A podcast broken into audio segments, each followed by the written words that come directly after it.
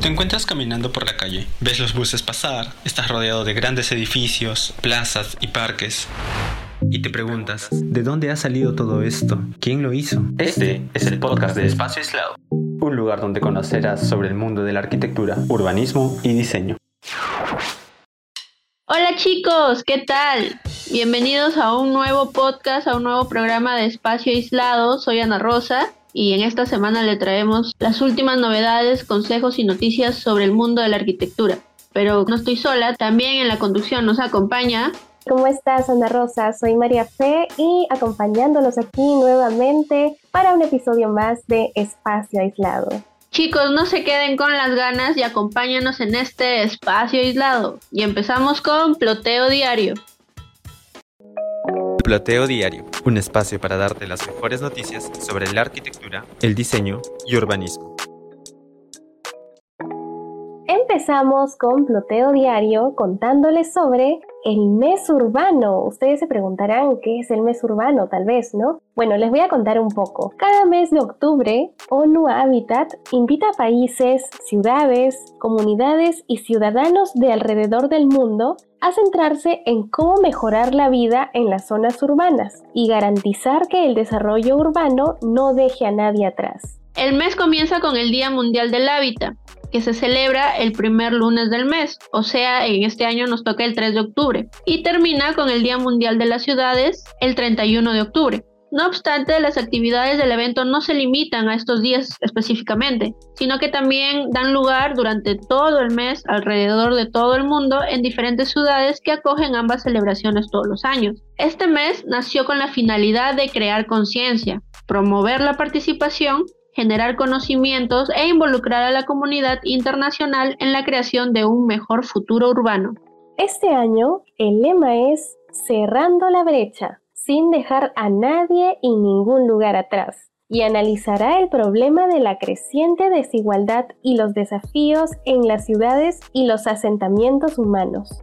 Las personas en estado de vulnerabilidad ha aumentado debido a la pandemia, es por ello que la lucha contra la pobreza urbana y la desigualdad son una prioridad mundial urgente. La ONU Habitat considera que en esta lucha las ciudades y los gobiernos locales desempeñan un papel prioritario. Son quienes deben generar respuestas ante la crisis y emergencias, así como planificar un futuro inclusivo, resiliente y verde. Las zonas deben ser preparadas para futuras catástrofes y el camino comienza en las ciudades. ONU Habitat invita a sumarse difundiendo los mensajes claves sobre el desarrollo urbano sostenible y organizando eventos o iniciativas a lo largo del mes. Dichos eventos podrán ser registrados en la plataforma global del Octubre Urbano, es una oportunidad para que todos sean parte de la conversación sobre los desafíos y oportunidades creados por el rápido ritmo de cambio en nuestras ciudades y pueblos. Cada mes de octubre se alienta a todos los interesados en la urbanización sostenible, desde gobiernos nacionales y locales hasta universidades, ONGs y comunidades, a realizar o participar en actividades, eventos y debates el Premio Pergamino de Honor de ONU Habitat es uno de los aspectos más destacados de la celebración del Día Mundial del Hábitat. El premio, una placa grabada con el nombre del ganador, se entrega a los ganadores seleccionados durante la celebración mundial. Al involucrar a todas las partes interesadas, las ciudades pueden aprovechar el cambio transformador y garantizar una vida mejor para todos en un mundo de proceso de urbanización. ¡Wow! ¡Qué lindo! Una placa grabada con el nombre. Me encantaría, sinceramente. Claro, María Fe, a cualquier arquitecto le gustaría tener un reconocimiento como este. Pero también debemos destacar que eventos mundiales, así como el que estamos presentando, es un beneficio no tanto para los arquitectos, sino también para las ciudades. Pero de esta noticia internacional pasamos a una más nacional, ¿no, María Fe? Exacto, la Rosa, porque Lima será sede de la Bienal de Arquitectura de la Bicicleta con actividades especiales e invitados internacionales. Del 22 de septiembre al 4 de noviembre, el lugar de la memoria, la tolerancia y la inclusión social albergará en su esplanada la Bienal de Arquitectura de la Bicicleta. En este evento nos mencionan que es necesario contar con un diseño vial que priorice la caminata y la bicicleta como modos sostenibles para desplazarse por toda la ciudad. Por ello, este año Lima recibirá a la Bienal de Arquitectura de la Bicicleta, un encuentro internacional que coloca a este vehículo como protagonista y exhibe diseños innovadores que facilitan el uso de este saludable medio de transporte que ha ayudado a transformar comunidades en todo el mundo, otorgando beneficios sociales, económicos y medioambientales. Contará con una programación que incluye conferencias, exhibiciones artísticas, una bicicleteada a nivel nacional, seminarios y un hackathon para diseñar propuestas de solución a la problemática del transporte no motorizado. De esta manera, se mostrará el trabajo de una amplia gama de diseñadores locales e internacionales y contará con la participación de expertos, como Salvador Rueda, director de la Agencia Ecología Urbana de Barcelona, Julie Plichon, miembro del comité directivo de Young Urbanist, Londres, y un masterclass con Trey Hahn, fundador de Bicycle User Experience, entre otros. Como parte de este encuentro, se expondrá una propuesta artística de Coim Johnson, un artista visual peruano, además de la bicicleta de la memoria, un objeto conmemorativo a los ciclistas fallecidos, con lo cual se pone énfasis en la necesidad de una vialidad segura para quienes usan este saludable medio de transporte. Asimismo, el artista peruano radicado en Francia actualmente, Roger Atassi, expondrá acerca de su experiencia con diversos proyectos y acciones alrededor de la bicicleta implementados en la ciudad de París. Así que chicos, nuestros oyentes que vivan en Lima no se vayan a perder de este fenomenal evento, donde se va a poder aprender y experimentar este proyecto. En fin, esto ha sido todo por Ploteo Diario y pasamos a Visión Arquitectónica. Visión Arquitectónica, lo mejor de la arquitectura y diseño del ayer y hoy contada por nosotros. Ya estamos aquí en Misión Arquitectónica y Ana Rosa y ustedes chicos también empiezo contándoles una anécdota. El edificio de viviendas sociales de El Ruedo, Madrid, de 1986 a 1990, junto a la M30, es una de las obras más importantes de Francisco Javier Sáenz de Oiza, también una de las más polémicas. Las formas curvas de algunas de las viviendas y el tamaño de las habitaciones prendieron la mecha del descontento de sus residentes. 346 familias de vecinos alojados del poblado chabolista del Pozo del Huevo de Vallecas. Lejos de milanarse, Sainz de Oiza decidió ir a escuchar sus críticas en persona, lo que comenzó como un encuentro casi divertido en el que el arquitecto sonreía y bromeaba mientras resistía con estoicismo una lluvia de quejas. Fue tensado hasta que el maestro perdió la paciencia e interpeló a uno de los vecinos. Deja la casa y hazte arquitecto, a ver si la haces mejor. Independientemente de lo acertado o no del proyecto de Science de Oiza, la historia del ruedo sirve para recordarnos que al público en general le cuesta mucho conectar con un diseño que se aleje de los cánones convencionales. En el negocio de la vivienda, los arquitectos se ven obligados en demasiadas ocasiones a sacrificar sus ideas para satisfacer a un cliente al que se le ha hecho creer que siempre tiene la razón. ¿Qué pasa si el cliente desaparece? O mejor aún, ¿qué pasa si el cliente es el propio arquitecto? ¿Cómo es la vivienda ideal cuando la diseña para sí mismo? A continuación vamos a contarles sobre algunas casas en las que los grandes maestros de la arquitectura tuvieron que lidiar con su cliente más exigente, ellos mismos.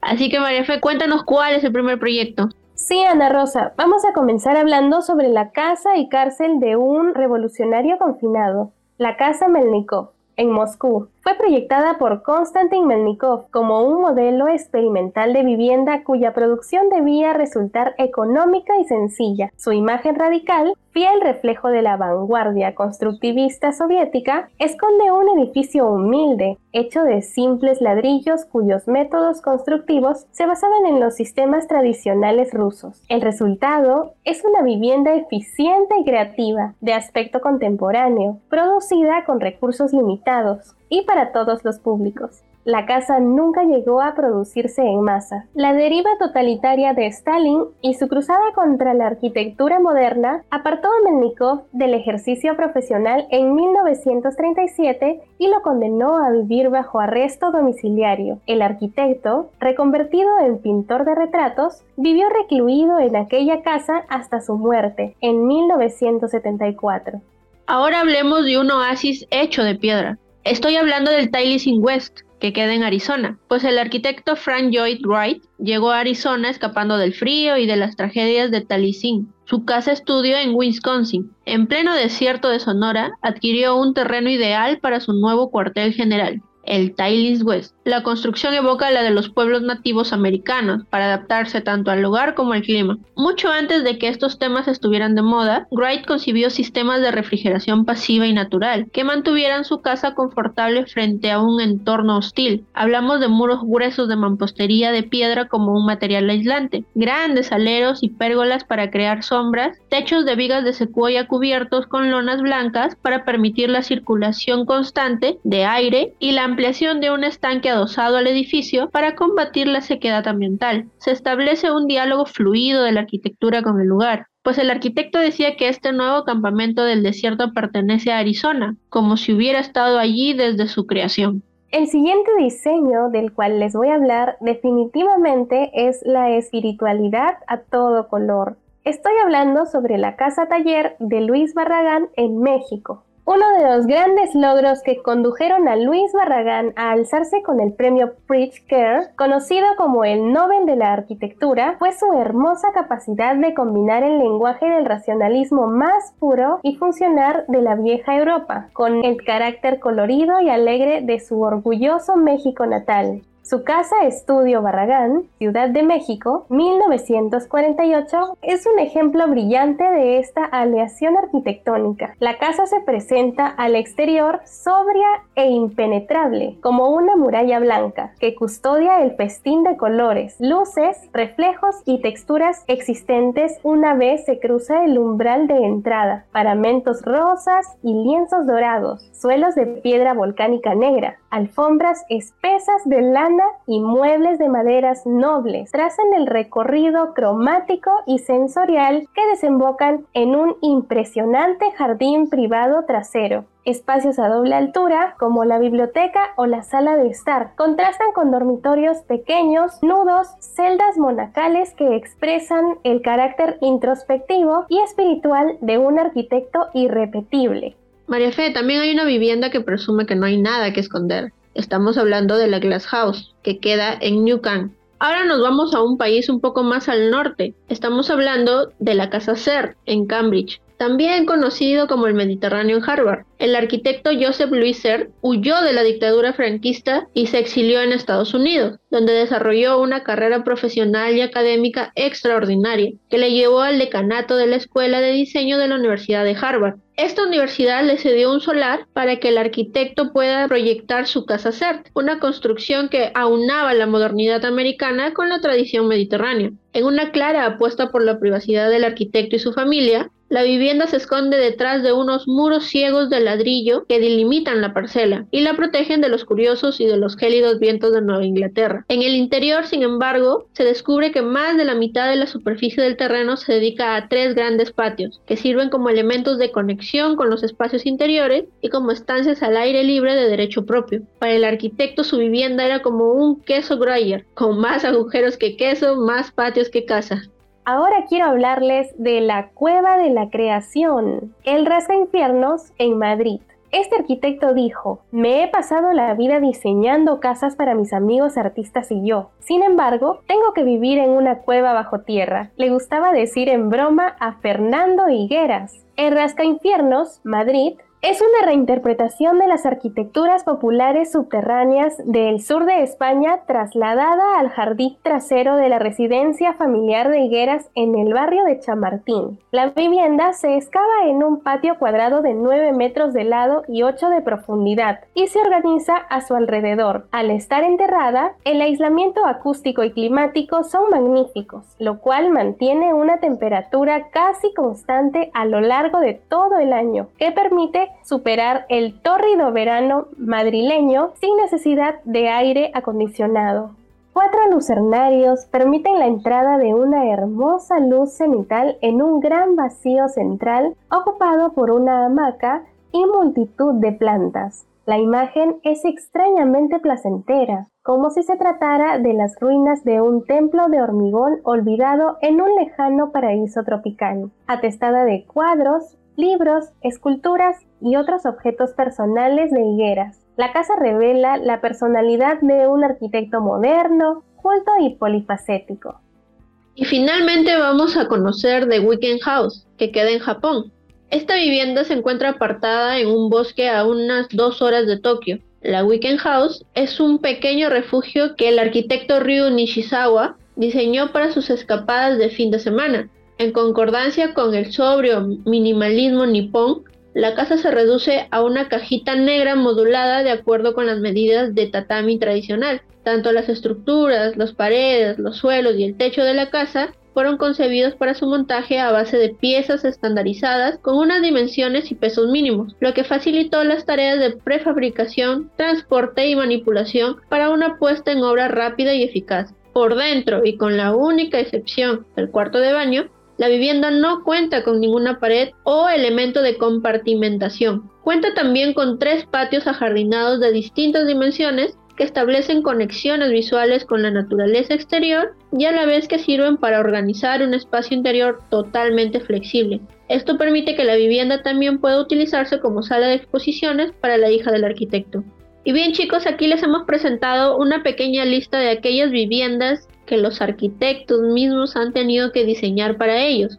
Algunos un poco complicados, otros un poco más llevaderos. Pero chicos, esto ha sido todo por visión arquitectónica y ahora pasamos al ¿sabías qué? con ese dato curioso que tanto te gusta. Esto es ¿Sabías qué? por espacio aislado.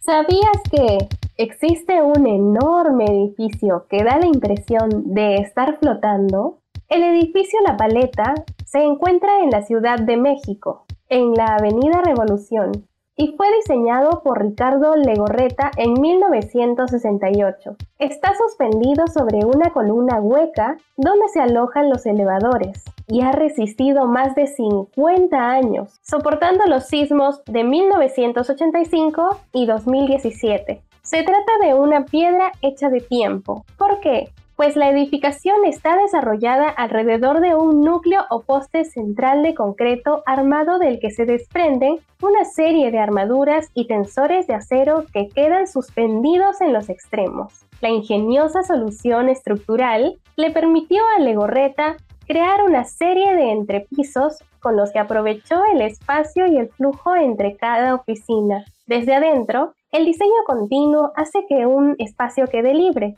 sin muros intermedios y con grandes fuentes de luz natural, lo que da la percepción de un espacio mucho más amplio. Bueno, queridos amigos, este ha sido nuevamente un programa lleno de noticias interesantes, noticias de la actualidad, algunas novedades y datos curiosos que siempre le traemos para ustedes. Nos gustaría seguir contándole muchos más datos, pero ya es hora de irnos.